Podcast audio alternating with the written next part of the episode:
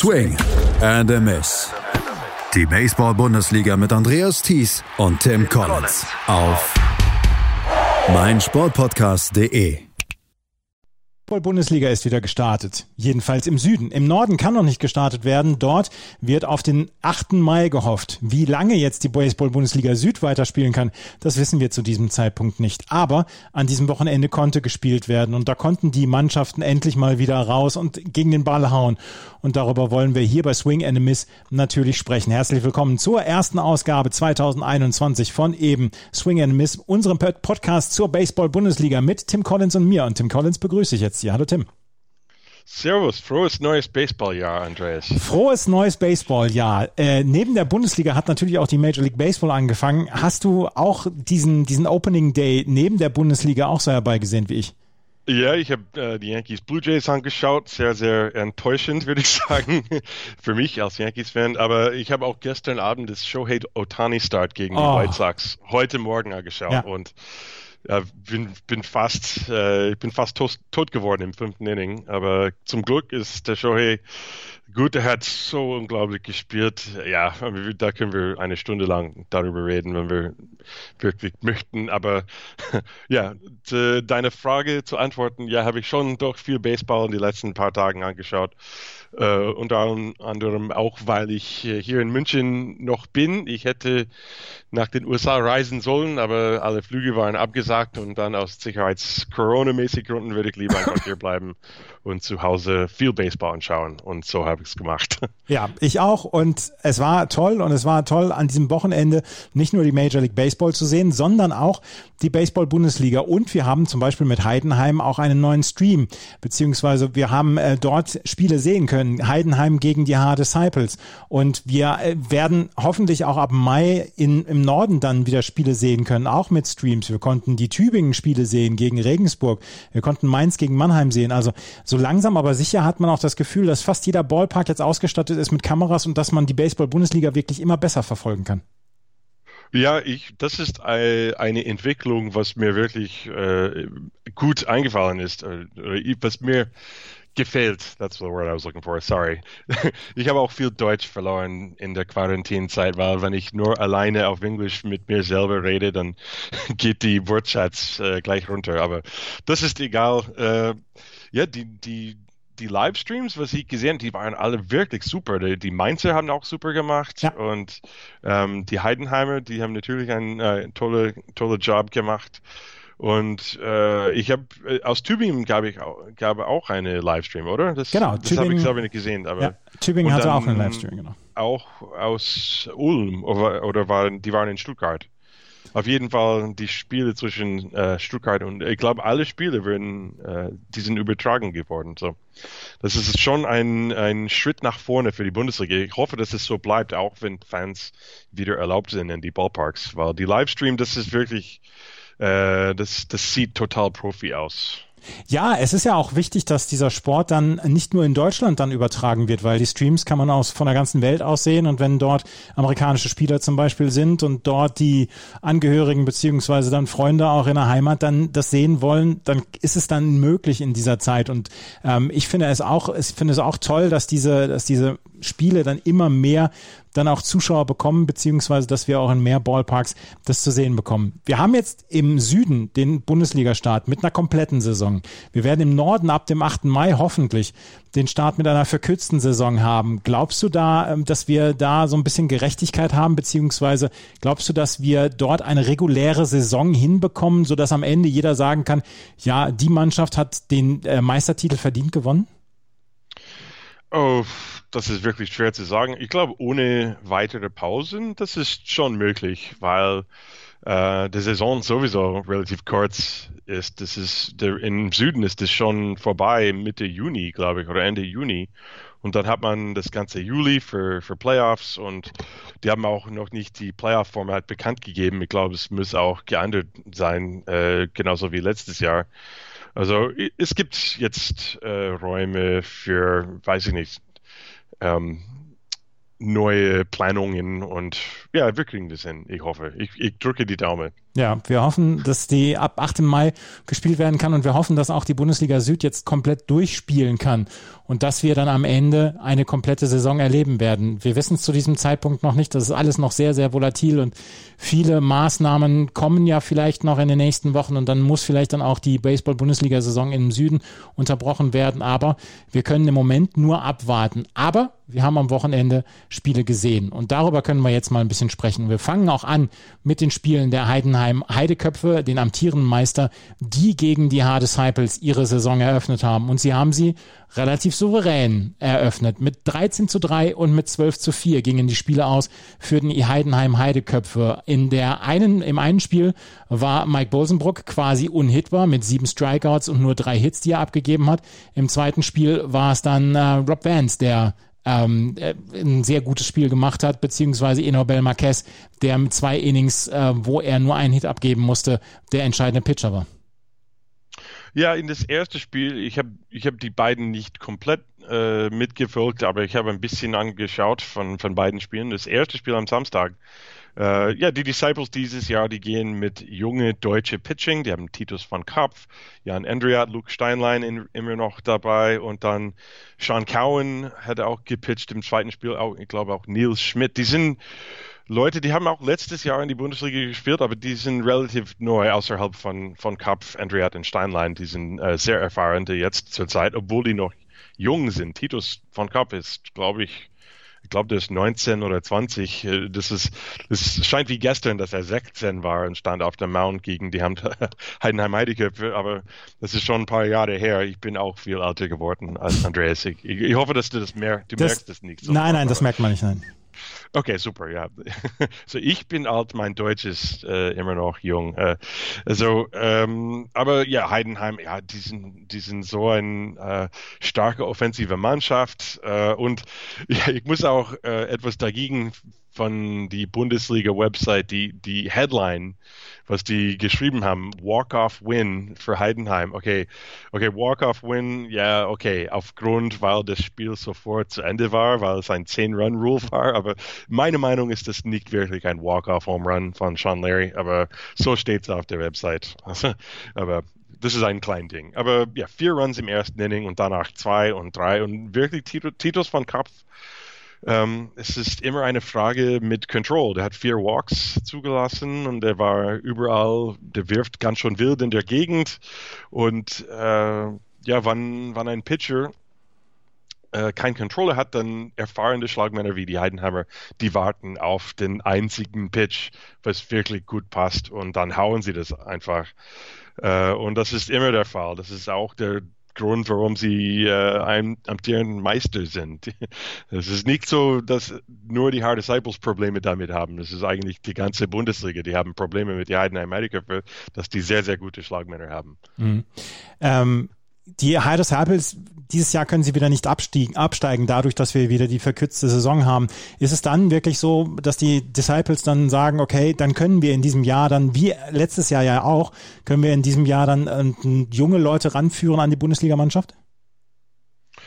Ich glaube schon. Äh, die fühlen sich schon wohl in, in der Bundesliga, wo sie sind. Und die haben, wie gesagt, junge Pitchers und die haben keinen Ausländer-Pitcher geholt für dieses Jahr. Ich weiß nicht, ob ähm, die versucht haben oder nicht, aber ich glaube nicht. Äh, also die, sie werden sehen, äh, was können die Jungs machen und äh, warum nicht. Ja. Sean Larry im ersten Spiel mit sieben RBI, drei von vier hat er getroffen, einen Home Run hat er gehabt. Im zweiten Spiel war es Philipp Schulz, der drei von sechs äh, ge geschlagen hat, drei RBI. Äh, Daniel Patrice hat auch noch einen Home Run dazu beigetragen und ähm, Sean Larry dann nochmal zwei RBI dazu. Also die Heidenheim Heideköpfe die feuern jetzt schon aus allen Zylindern und haben mit 12 zu 4 und 13 zu 3 diese beiden Spiele gewonnen gegen die Hard Disciples. Das war der Auftakt für die amtierenden Meister und der war sehr, sehr erfolgreich. Ähm, enger zugegangen ist es bei den Mainz Athletics und den äh, Mannheim Tornados. 9 zu 4 ging das erste Spiel aus und das zweite Spiel mit 10 zu 9. Da war richtig Spannung drin und da hatten wir den Walk-Off. Ja, das war ein echt Walk-off in Spiel 2. Das ist äh, ein sehr, sehr spannendes Spiel, würde ich sagen. Ich habe auch ein bisschen zugeschaut äh, bei der Livestream Und äh, das ist Mannheim und Mainz in den vergangenen Jahren, die haben immer die verrückteste Spiel gespielt. Äh, erinnerst du an dieses Spiel vor zwei oder drei Jahren, Andreas, wo ich glaube, die Mannheim Tornados die haben mit 9 oder 10 zu 0 ja. im neunten Inning geführt und dann Mainz hat den Ausgleich. Ich war vor Ort damals. Das, ich war damals vor das, Ort. Ja, das, das war unglaublich. Äh, und das ist fast genauso. Ich glaube, Mainz hat eine 7-0 Führung gehabt nach dem vierten Inning. Und dann plötzlich war das 7 zu 5 und dann äh, Peter Johannessen einen super Tag gehabt mit zwei Home Runs. Peter Johannessen schon jetzt, glaube ich, das ist sein sechste Jahre als Mainz Athletic. Das ist wirklich ein, äh, ein Liebesgeschichte zwischen Peter Johannessen und die Mainz Athletics. Und er spielt auch super für die Mannschaft. Die haben auch dieses Courts Right Field Fence für Linkshand-Schlagmänner. Es ist äh, ein, wie ein Traum, wie alte ja. Yankee Stadium oder New Yankee Stadium, sollte auch man sagen. äh, aber ja, was für ein spannendes Spiel, das zweite Spiel. Das erste Spiel hat auch viel, äh, viel war drin. Ähm, ja, Max Bolt, äh, Max Bolt hat immer Home Runs. Max Bolt ist einfach einer der besten Schlagmänner in der Geschichte der Bundesliga, muss ich sagen. Nur vom Boxscores lesen, das kann ich schon, ähm, äh, das kann ich sagen ohne, ohne Angst, dass ich wirklich falsch bin. Max Bolt, super Spieler, super Hitter. Peter Johannessen, Back-to-Back Home Runs im sechsten Inning. Aber ja, wie gesagt, das Ausgleich, hast du den Ausgleich im neunten Inning gesehen, Andreas? Nein, habe ich nicht gesehen. Also ich habe es auch nicht gesehen, sorry, aber ich habe gelesen, äh, dass der Tying Run gescored, das ist Javier Limos, der war auf dritten Base und das war eigentlich das, äh, ein Strikeout Wild Pitch zum dritten aus, aber Rex Helmig hat First Base erfolgreich ähm, erreicht und damit hat den Tying Run, also kannst du dir das vorstellen, Tying Run am Third Base, zwei Outs, neun Inning und dann kriegt Yannick Wildenhain eigentlich das dritte Strike, aber wegen dem Wild Pitch ist das Spiel einfach verlängert worden und ja, das ist sehr frustrierend, aber dann im Unterhälfte des neunten Innings mit äh, Kalen Sullivans Two-Out-Single. So viel Two-Out-Hits in dieses Spiel. Das ist wirklich spannend. Sollte ja. man nachschauen. Das, äh, es ist noch auf der YouTube-Kanal von Mainz Athletics und äh, das ist wirklich wert. Ich habe den letzten Hit nochmal angeschaut. Das war sehr spannend.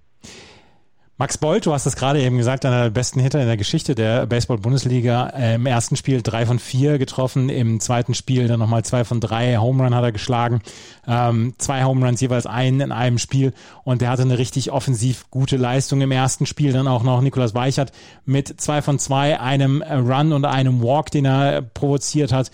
Äh, Mylan Bentlin mit zwei von vier hat er gehabt. Also zwei sehr, sehr abwechslungsreiche Spiele und das ist ja auch etwas, was wir seit Jahren schon wissen. Mainz und die Mannheim Tornados, das ist Augenhöhe und das kann in beide Richtungen gehen und sie haben immer wilde Spiele und das ist eigentlich immer, das kann man immer gucken, diese Spiele. Das ist wirklich super. Ja, und es gibt auch viele Verbindungen zwischen den Mannschaften. Zum Beispiel die Starting Pitcher für Mannheim, Julius Spann, der war schon lange als Outfielder unterwegs für die Mainz Athletics und dann auch der äh, Coach für Mannheim, Uli Wermuth, die hat, der hat äh, äh, der Titel gewonnen in 2016 auch mit den Mainz Athletics. Und dann soll ich auch sagen, du, du hast erwähnt Niki Weikert. So Niki Weikert hat einen Grand Slam Home Run geschlagen im ersten Inning. Das ist wahrscheinlich einer der letzten Schlagmänner, äh, den man erwartet, ein Grand Slam Home Run. Aber die Mainz Athletics waren die wirklich auf alle, auf Englisch würden die say, when it's clicking on all cylinders, it's clicking. Und Niki Weikert, ein Grand Slam Home Run, das ist schon ein, äh, ein Blitzschlag quasi im ersten Inning. Also super Tag für die Mainz Athletics und knapp für die Mannheim Tornados. Die Mainz Athletics also mit zwei Siegen starten sie in die Saison. Die Mannheim Tornados mussten sich zweimal geschlagen geben. Mit zwei Siegen sind auch die Regensburg Legionäre gestartet. Die haben im ersten Spiel gegen die Tübingen Hawks mit 15 zu 8 gewonnen. Das war ein wildes Spiel. Erst gingen die Legionäre, die jetzt die Guggenberger Legionäre seit dieser Saison heißen, mit 9 zu 0 in Führung, führten dann auch nochmal mit 11 zu 1 und dann kamen die Tübingen Hawks ran auf 11 zu 8 und dann konnten erst die Regensburg Regensburg Legionäre in den letzten beiden Innings die letzten vier Runs scoren mit 15 zu 8 dann am Ende gewinnen. Und das zweite Spiel, das war allerdings äh, sehr viel deutlicher. 18 zu 0, jeweils sechs Runs in den ersten, in den Innings 2, 3 und 4 gescored. Einen Hit hat Bowman nur abgegeben in vier Innings, äh, hat sechs Strikeouts gehabt und hat nur 42 Pitches äh, pitchen müssen. Und die Regensburg Guggenberger Legionäre, da muss man sich noch ein bisschen dran gewöhnen, haben auch mit zwei Siegen ähm, diese Saison gestartet und äh, sehen auch gut aus. Ja, und, äh, als Side, ich werde ich, ich, ich werd nie Guggenberger er, erinnern, tut mir leid. Ja. Aber das ist ein bisschen wie Safeco Park. Ich habe keine Ahnung, wie heißt Safeco Park jetzt heutzutage, aber das erste Sponsor ist für mich das immer, ich kann es nie mehr. Also ich werde einfach Regensburg sagen, weil ich will, äh, das, das kriege ich nie hin. Vielleicht nächstes Jahr schaffe ich das. Ja. Sorry everybody von Regensburg. aber ähm, was ich sagen wollte, das ist auch ein bisschen verwirrend. Ich weiß nicht, war der Score wirklich 15 zu 8, weil da, wenn man die Line-Score anschaut, das soll eigentlich 15 zu 10 oder 15 zu 11 gewesen sein. Und keine Ahnung, was passiert in den, glaube ich, das vierten Inning.